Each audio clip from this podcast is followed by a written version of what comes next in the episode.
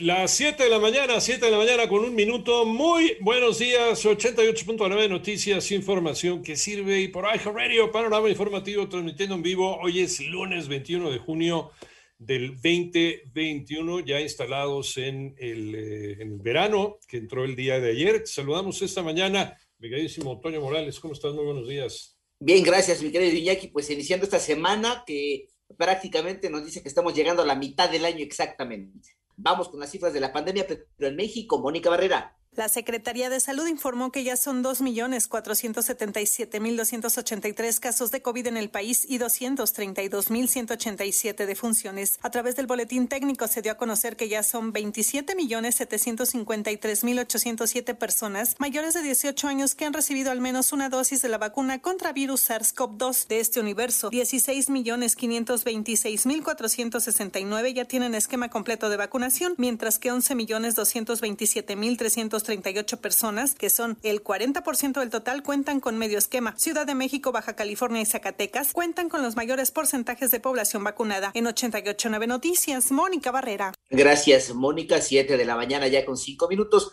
Este lunes se realizará el primer macro simulacro nacional, por lo que en la Ciudad de México sonará la alerta sísmica por 60 segundos y se tendrá considerada la hipótesis de un terremoto de 8.1 grados de magnitud con epicentro ubicado a 4 kilómetros al sur de Papayo. Esto es, sería en Guerrero, de acuerdo con la hipótesis. Por otra parte, en Reynosa, Tamaulipas, ya suman 18 personas asesinadas durante ataques cometidos por grupos armados. En tanto, cerca de 10.000 usuarios de energía eléctrica resultaron afectados la madrugada del domingo luego de que el suministro fue interrumpido en el municipio de Solidaridad, esto es en Playa del Carmen en Quintana Roo. Además, en Hidalgo, siete policías recibieron prisión preventiva justificada por no impedir el suicidio de la doctora Beatriz Hernández, mejor conocida como Betty, tras ser detenida e ingresada a la barandilla municipal.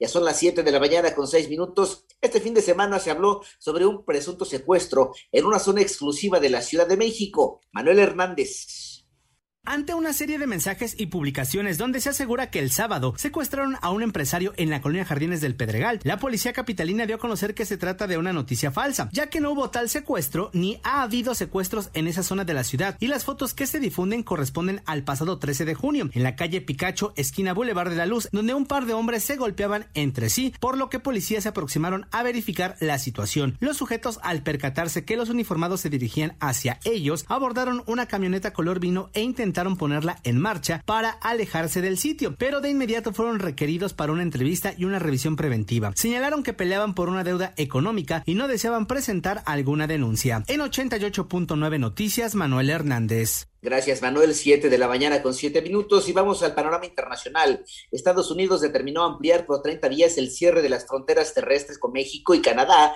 para viajes no esenciales hasta al menos el 21 de julio. Esto lo informó el Departamento de Seguridad Nacional estadounidense. En tanto, 13 personas murieron, incluidos nueve niños, en un aparatoso accidente que involucró al menos 15 vehículos en una autopista de Alabama. Esto a causa del mal tiempo provocado por la tormenta Claudette en su paso por el sur de los Estados Unidos. Además, el sábado en Florida, un hombre murió y otro resultó herido en lo que las autoridades calificaron como un trágico accidente ocurrido en un desfile del orgullo gay, luego del, de que el conductor de una camioneta aceleró involuntariamente y atropelló a varios peatones, aunque en un primer momento se temió que se tratara de un ataque deliberado. La hipótesis ya fue descartada.